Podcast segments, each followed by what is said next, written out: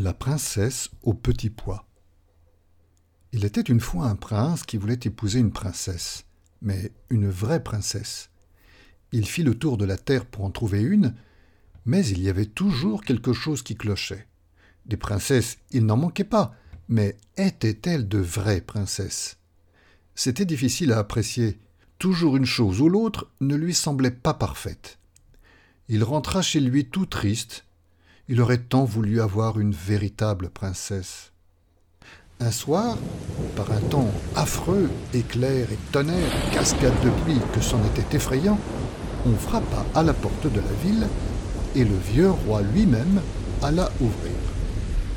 C'était une princesse qui était là dehors. Mais grand Dieu, de quoi avait-elle l'air dans cette pluie par ce temps?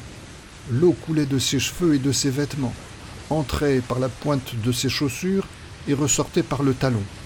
Et elle prétendait être une véritable princesse. Nous allons bien voir ça, pensait la vieille reine. Mais elle ne dit rien. Elle alla dans la chambre à coucher, retira la literie et mit un petit poids au fond du lit.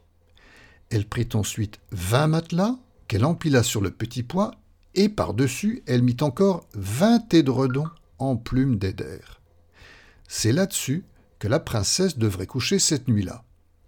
Au matin, on lui demanda comment elle avait dormi. Affreusement mal, répondit-elle. Je n'ai presque pas fermé l'œil de la nuit. Dieu sait ce qu'il y avait dans ce lit. J'étais couché sur quelque chose de si dur que j'en ai des bleus et des noirs sur tout le corps. C'est terrible.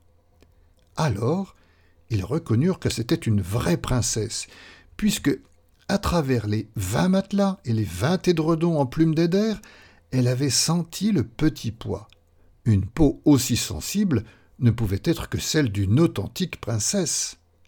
Le prince la prit donc pour femme, sûr maintenant d'avoir une vraie princesse, et le petit poids fut exposé dans le cabinet des trésors d'art, où on peut encore le voir si personne ne l'a emporté.